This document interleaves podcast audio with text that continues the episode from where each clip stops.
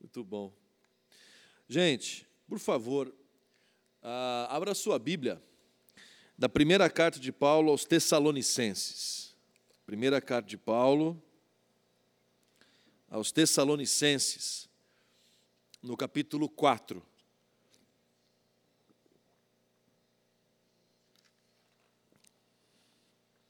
Primeira Tessalonicenses, capítulo de número 4. Lerei a partir do primeiro versículo desse capítulo. Carta de Paulo aos irmãos e irmãs da igreja de Tessalônica. Ah, no seu último capítulo, capítulo 4, verso 1 em diante. Finalmente, irmãos, pedimos e incentivamos, em nome do Senhor Jesus, que vivam para agradar a Deus, conforme lhes instruímos. Vocês já vivem desse modo, e os incentivamos a fazê-lo ainda mais, pois se lembram das instruções que lhes demos pela autoridade do Senhor Jesus. A vontade de Deus é que vocês vivam em santidade. Por isso, mantenham-se afastados de todo pecado sexual. Cada um deve aprender a controlar, controlar o próprio corpo e assim viver em santidade e honra, não em paixões sensuais, como os gentios que não conhecem a Deus. Nesse assunto, não prejudiquem nem enganem um irmão pois o Senhor punirá todas essas práticas, como já os advertimos solenemente. Pois Deus nos chamou para uma vida santa e não impura. Portanto, quem se recusa a viver de acordo com essas regras não desobedece a ensinamentos humanos, mas rejeita a Deus, que lhes dá o seu Espírito Santo. Não precisamos lhe escrever sobre a importância do amor fraternal, pois o próprio Deus os ensinou a amarem uns aos outros. De fato, vocês já demonstram amor por todos os irmãos em toda a Macedônia. Ainda assim, irmãos, pedimos que os amem ainda mais.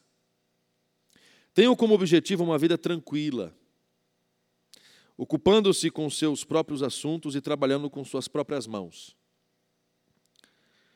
E ah, conforme os instruímos anteriormente. Assim, os que são de fora respeitarão o seu modo de viver e vocês não terão de depender de outros. Irmãos, acho que uma das grandes questões na vida cristã, e nós, como pastores, ah, temos enfrentado e temos visto, é que as pessoas, nós, ah, ah, ah, nós, esse barulho dá um negócio.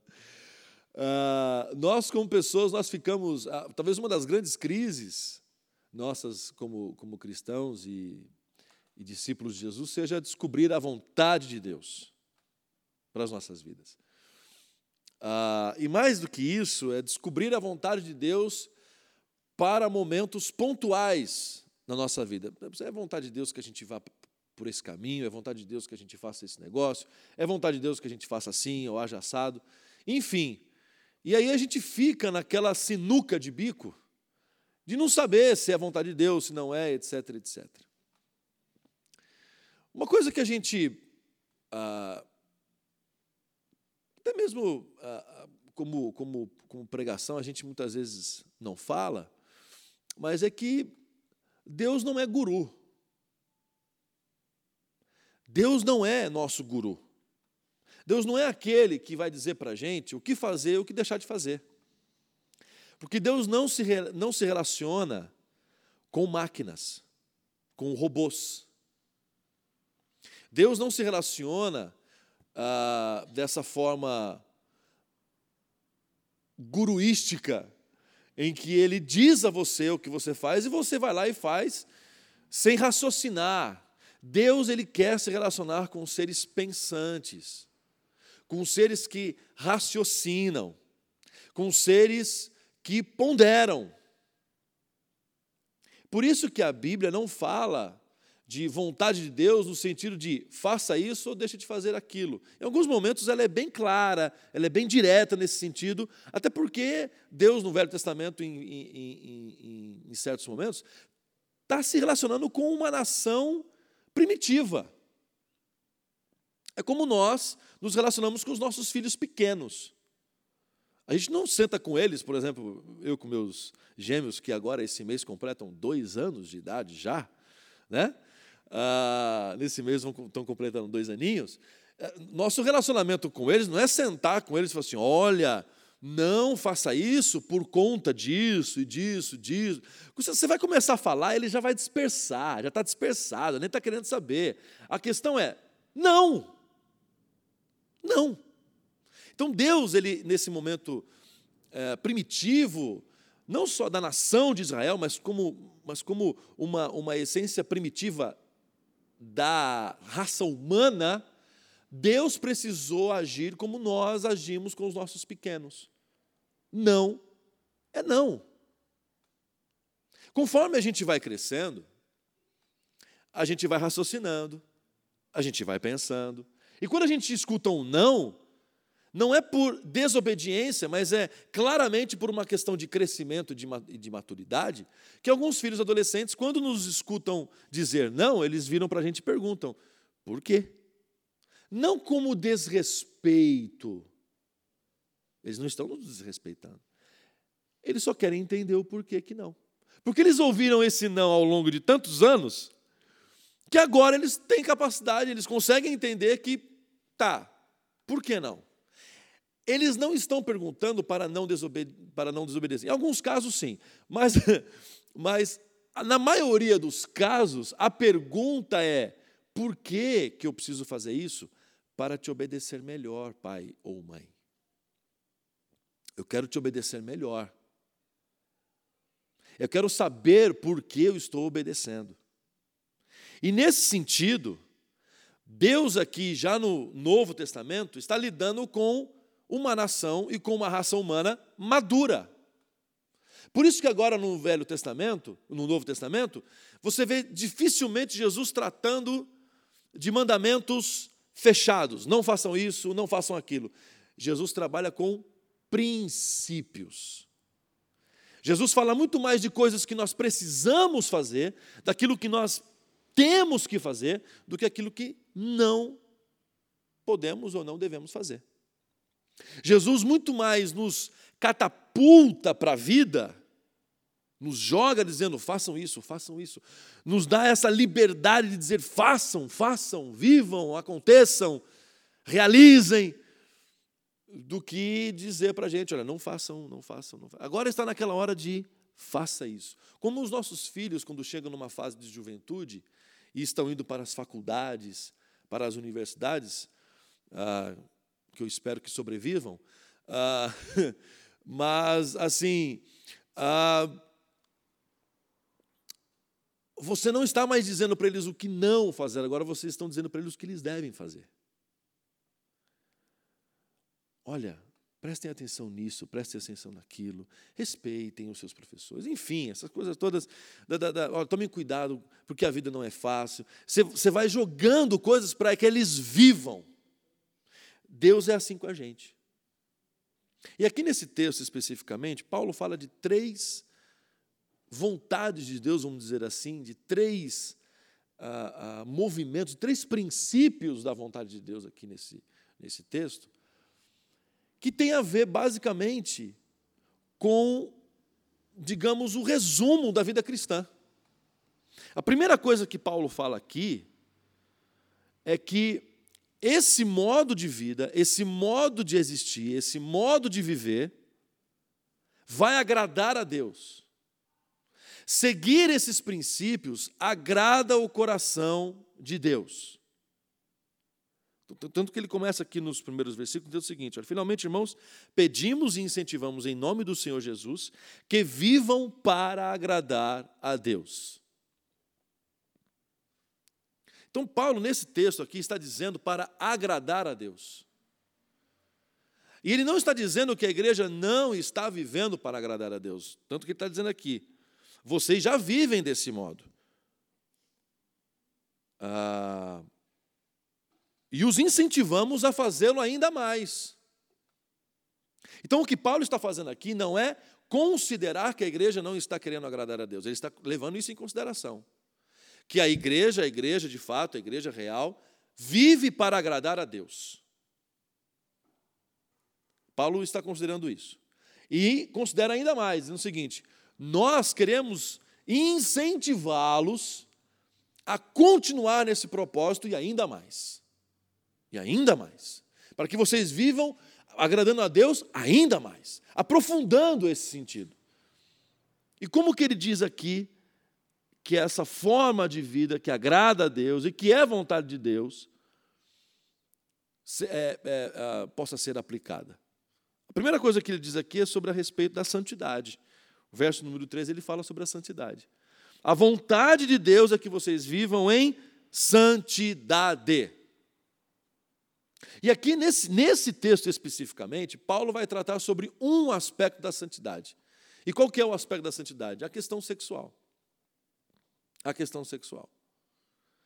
Então aqui Paulo está dizendo que a maneira como encaramos a sexualidade é também uma manifestação de uma vida santa. Paulo está dizendo que o nosso corpo, a forma como usamos o nosso corpo, agrada a Deus, mas pode também desagradá-lo. Então, a forma como o nosso corpo é tratado, a forma como nós tratamos o nosso corpo em relação ao corpo do outro, inclusive, porque aqui está falando em relação ao corpo do outro. Então, hoje, nos nossos dias, a, a, essa questão da, da sexualidade está em voga, está em discussão em vários ambientes. Mas o que Paulo está dizendo aqui é justamente não só a sexualidade pessoal, mas a sexualidade em relação ao outro. Cada um deve aprender a controlar o seu corpo e assim viver em santidade e honra não em paixões sensuais, como os gentios que não conhecem a Deus. Nesse assunto, que assunto? A sexualidade.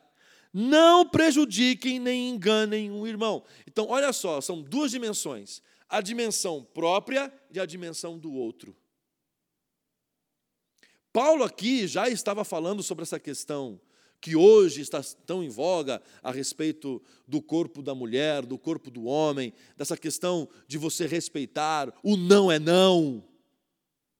Paulo já estava falando isso há muito tempo.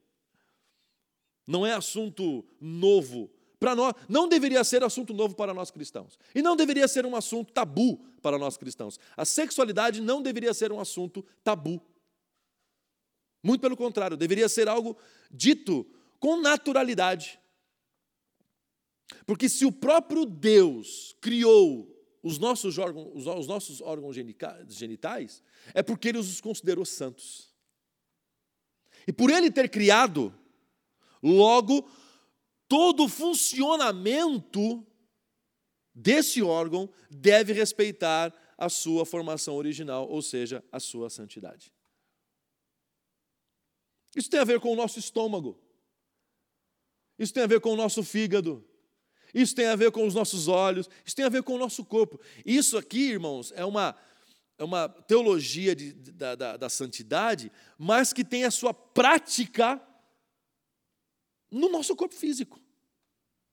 Então quer dizer, pastor, que nós cuidarmos do nosso corpo é uma ação santa? É um culto a Deus? Sim. Quando, não, quando nos alimentamos mal, estamos pecando. Quando não comemos de maneira correta, vamos dizer assim, estamos pecando.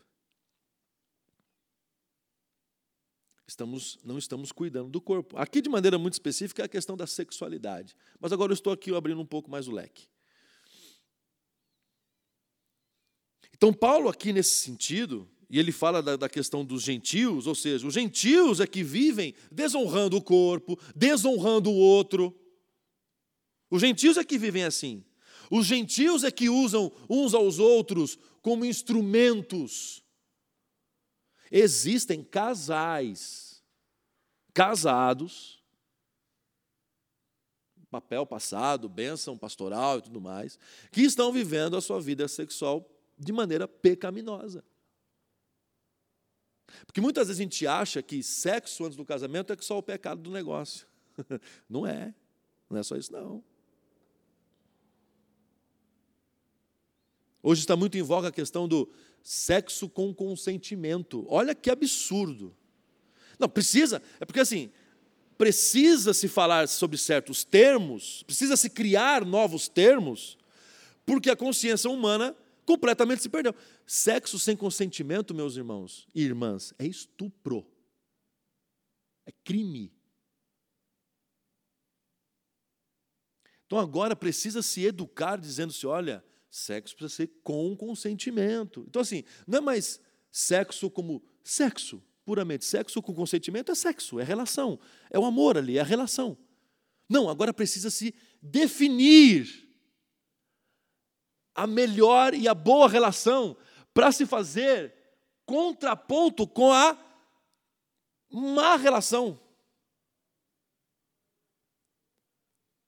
Olha os dias que nós estamos.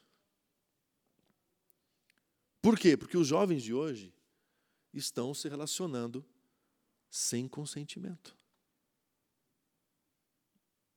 E existem casais casados que se relacionam sem consentimento. Consentimento mútuo. Isso é sério. Não é só o seu corpo, é o do seu parceiro e da sua parceira igualmente.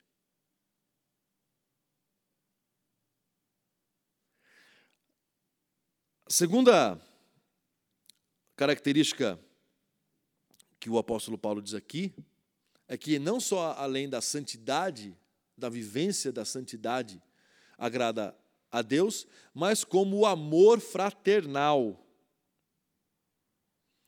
Verso 9 diz assim: Não precisamos lhes escrever sobre a importância do amor, do amor fraternal, pois o próprio Deus os ensinou a amarem uns aos outros. Aqui Paulo está fazendo uma relação diretamente chamando Jesus de Deus. Jesus foi o que falou a respeito do amor, não só nos seus discursos, mas na sua prática. Jesus é aquele que foi na casa do fariseu, ah, do Simão, por exemplo, e, foi na, e, e, se dispôs a ir na casa ah, do centurião romano. Jesus era um homem que amava a mulher pega em adultério e o seu discípulo que o traiu. Jesus é esse que recebe todos aqueles que a ele vão. E esse aqui é um ponto fundamental. Paulo deixa muito claro que tipo de amor Deus espera de nós. Não é um amor qualquer, é um amor fraternal. Fraternal, um amor de irmandade. irmãos. Por isso que nós chamamos, nós nos chamamos de irmãos e irmãs, não como um evangeliquez a, a, a próprio da religião evangélica. Não. Irmãos e irmãs, eu os chamo de irmãos e de irmãs porque vocês o são. porque vocês a são. E aqui Paulo fala sobre isso.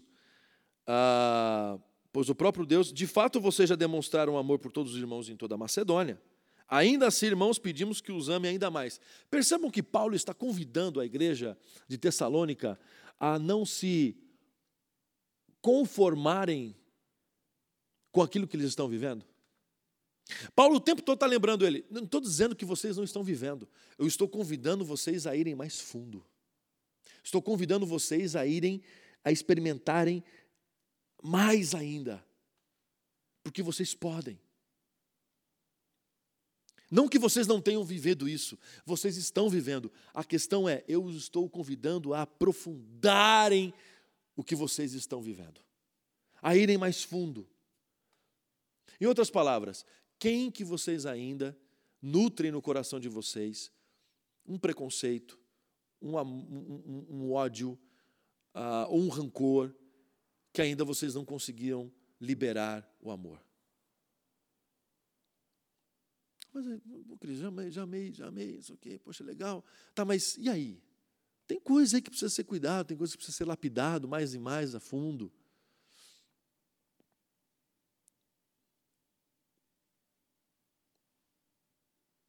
Paulo está nos convidando a irmos mais fundo, no agradar a Deus. E aqui, em segundo lugar, ele fala sobre a questão do amor fraternal. O amor fraternal. Quando nós, e Jesus deixa muito claro isso, quando é que o mundo vai saber que Deus é o nosso Pai? Quando que o mundo vai saber que Deus existe? Quando que o mundo vai saber que a nossa fé é real, que a nossa fé é verdadeira? Quando nos amarmos uns aos outros. Não é por igreja lotada, não é por programação bem organizada, todas essas coisas são bacanas, todas essas coisas são legais, todas essas coisas são importantes, mas são absolutamente nada nada se o amor não estiver sendo o filtro, o, condu, o fio condutor de todas essas ações. Não adianta ter uma igreja lotada se uma parte não olha para a outra. se não há comunhão entre os irmãos, se os irmãos não se conhecem. O que, que adianta você ter uma programação muito bem estruturada, planejada. Se Deus não está na organização.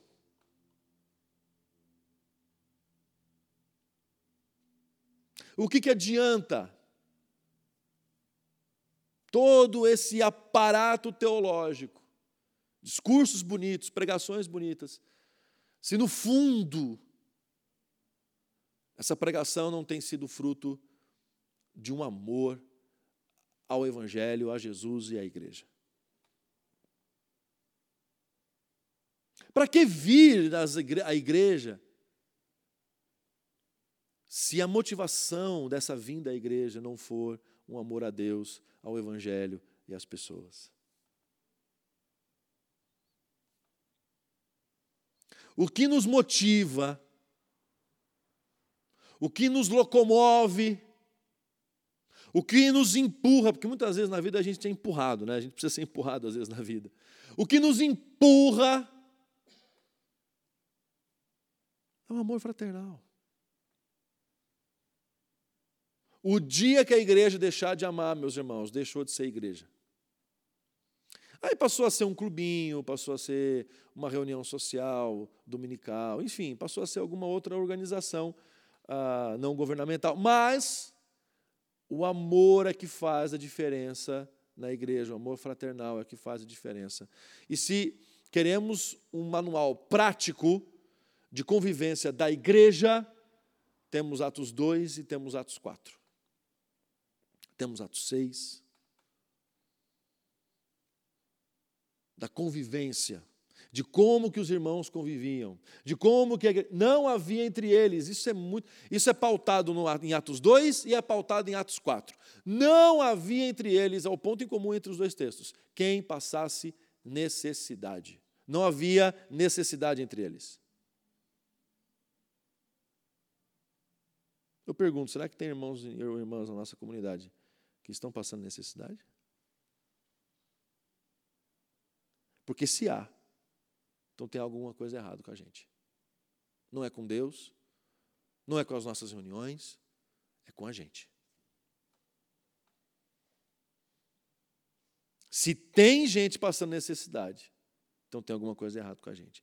Por isso, que nesse aspecto, para não sobrecarregar os apóstolos nas suas funções, em Atos 6 são eleitos os diáconos e as diaconisas. Ali são os diáconos são eleitos seis, sete, sete diáconos eleitos ali. Dentre eles, Estevão, que a, a, a, alguns textos mais para frente vai ser apedrejado ah, ao, ao consentimento de Saulo. Sabe o que, sabe o que isso significa? Que as pessoas procuraram Saulo. Pode, pode matar? E Saulo falou: Pode. Aliás, deixa a roupa de vocês aqui aos meus pés que eu tomo conta.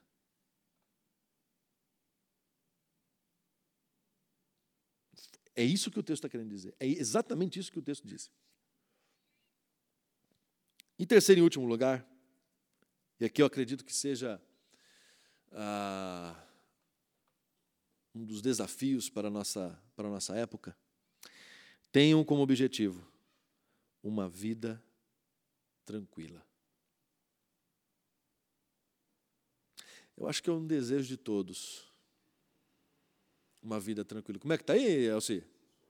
Se esforçarem para terem uma vida tranquila.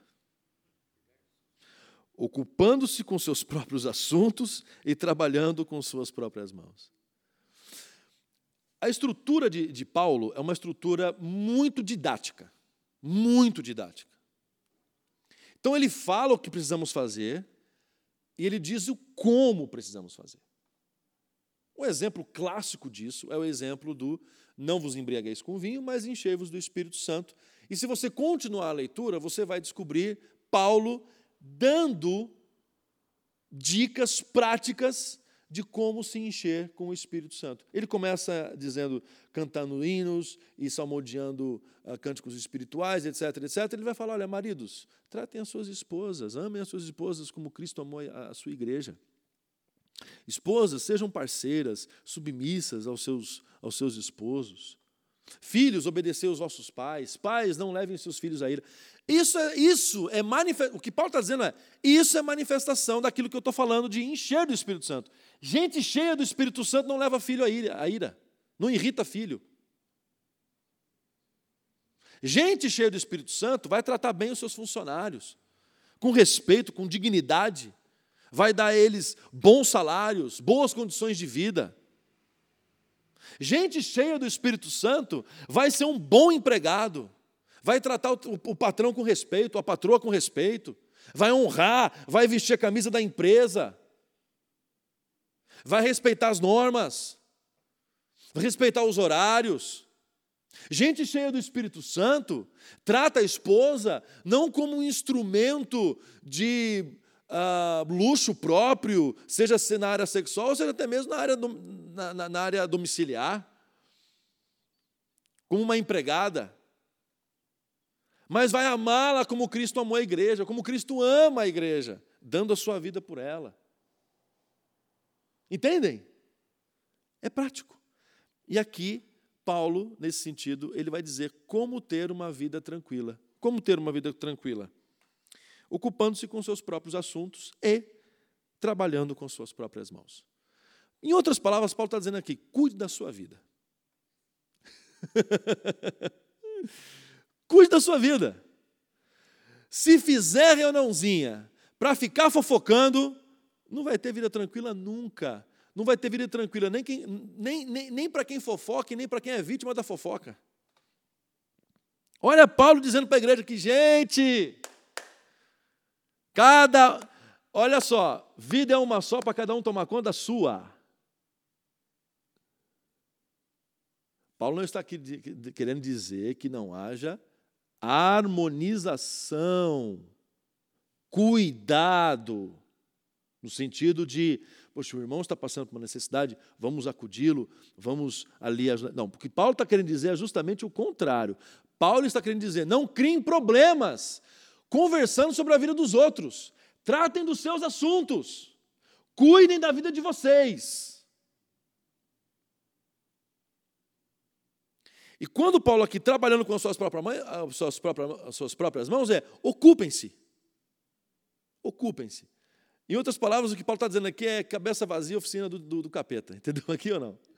Quando a gente tem o que fazer, a gente não tem tempo de sobra para ficar falando da vida dos outros, para cuidar da vida dos outros, porque quando tem tempo de sobra, a gente cuida da vida dos outros. É isso que Paulo está falando. Conforme os instruímos anteriormente. Então, isso aqui não é novidade, Paulo vai dizer aqui para a igreja. Não é novidade. Assim, os que são de fora respeitarão o seu modo de viver. Em outras palavras, Paulo está dizendo assim: olha que bacana. O pessoal de fora vai olhar para a gente e vai dizer assim: olha que bacana. Lá eles cuidam da própria vida, lá eles ajudam, eles se amam. Aliás, eles cuidam da própria vida porque eles se amam. Porque antes de Paulo falar aqui de, de cada um cuidar da sua própria vida, Paulo fala: amem uns aos outros. Então o resultado desse amor é: eu vou cuidar da minha vida porque eu não quero prejudicar a vida do outro.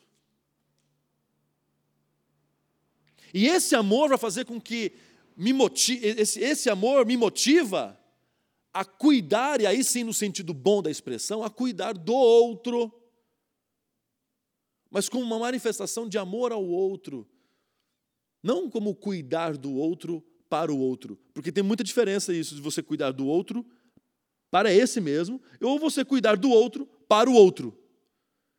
Então, eu, ao invés de eu, de eu falar com o Alcir sobre o Alcir, né? Eu vou para Suzane falar sobre o Alcir. Entende? Não! Se eu tenho algo aqui, eu vou falar com o Alcir e só com ele. E eu vou chamar ele para ir lá em casa, sentar. Por quê? Porque nós somos irmãos. Eu vou olhar no rosto dele, ele vai olhar no meu rosto e a gente vai se vai se corrigir, vai se acertar. Por quê? Porque, irmão, onde é que Jesus resolveu os seus problemas? Comendo, na mesa, olhando um no outro. Onde foi que Jesus resolveu o seu assunto com Pedro? Comendo peixe à beira-mar. Pedro, tu me amas. E está lá o fogo, o, o, o, o, peixinho na brasa. Pedro, você me ama? Aí o Pedro está lá. Ô oh, Senhor, tu sabes que eu te amo. Estão se acertando. Estão se acertando. Está lá os discípulos no caminho de Amaús arrasados, angustiados, entristecidos, desanimados. Onde é a apoteose do negócio? A mesa. Quando eles estão sentados à mesa, eles vão comer, Jesus dá graça, abrem-se os olhos, e quando eles vão falar alguma coisa, Jesus, pum, dá o pinote. é isso. Está resolvido. Então, se você tem algo a dizer com alguém, sobre alguém, vá a essa pessoa. Fale com ela. Com a maior naturalidade, tranquilidade, amor e santidade. Quando há amor e quando há santidade, nós temos uma vida tranquila. Quando não há amor e quando não há santidade, nós não temos uma vida tranquila. Olha, é, é, não digo nem que segredo, mas olha que, que verdade absolutamente profunda.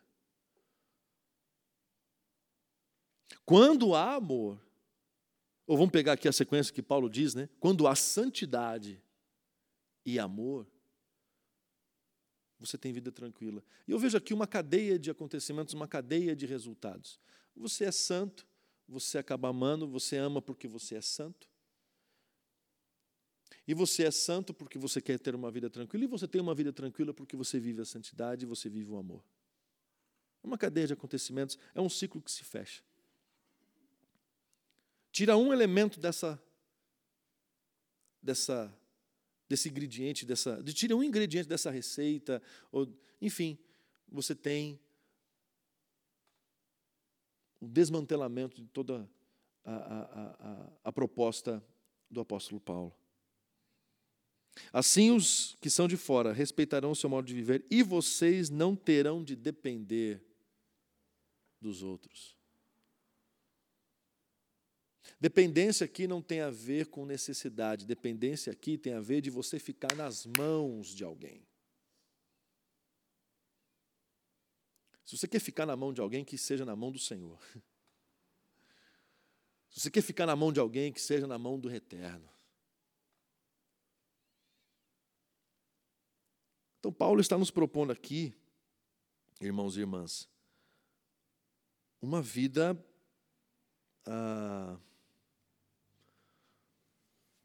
uma vida madura espiritual.